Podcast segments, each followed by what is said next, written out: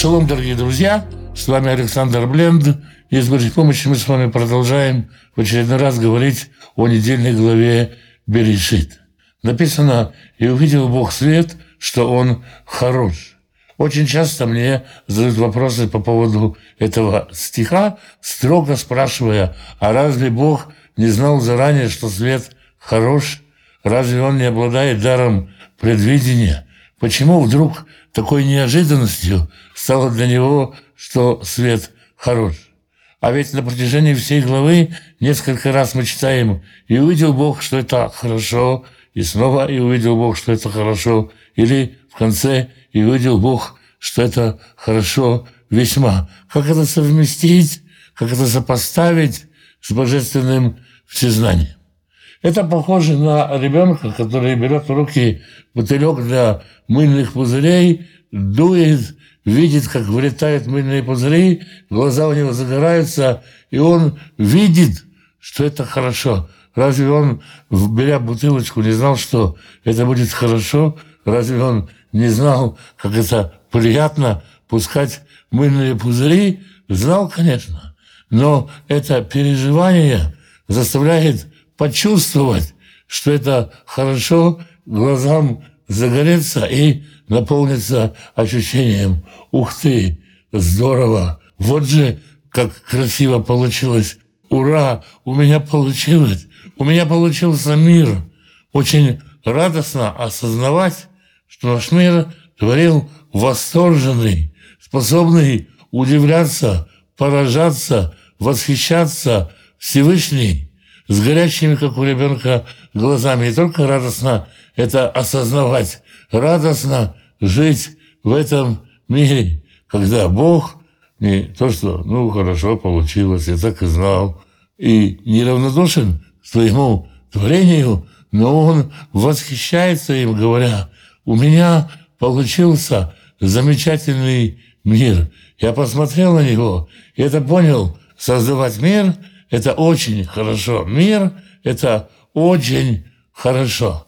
Точно так же мама, которая вынашивает ребенка, она, конечно же, понимает, как хорош будет этот ребенок, и когда она его рожает и смотрит на него, она понимает, осознает, что он хорош, и сердце ее наполняется любовью. Здорово жить в мире, создатель которого Бог, умеющий радоваться, восхищаться, умеющий творить с восторженностью ребенка. По-настоящему здорово жить в таком мире.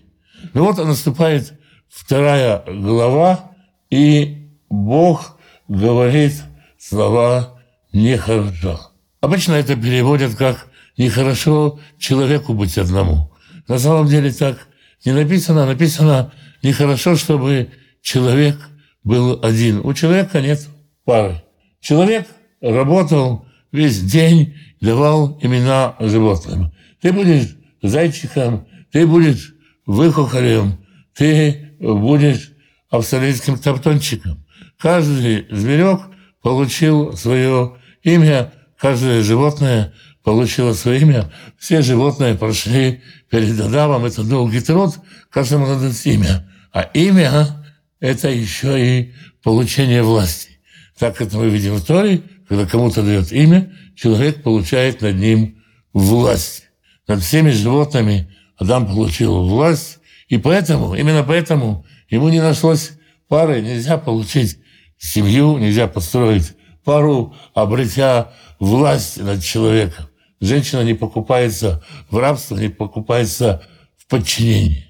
И когда Всевышний наводит на Адама сон и приводит к нему жену, да, он действительно дает ей имя, но обратите внимание, как он происходит, это будет называться женщиной, потому что она будет взята от мужа. Прежде всего, Адам называет самого себя мужем. Он впервые придумывает имя самому себе. И это имя возникает благодаря тому, что от него взята женщина она дает ему имя, получая свое имя. Они взаимоопределяют друг друга. Без него вроде бы она не женщина, без нее вроде бы он не муж.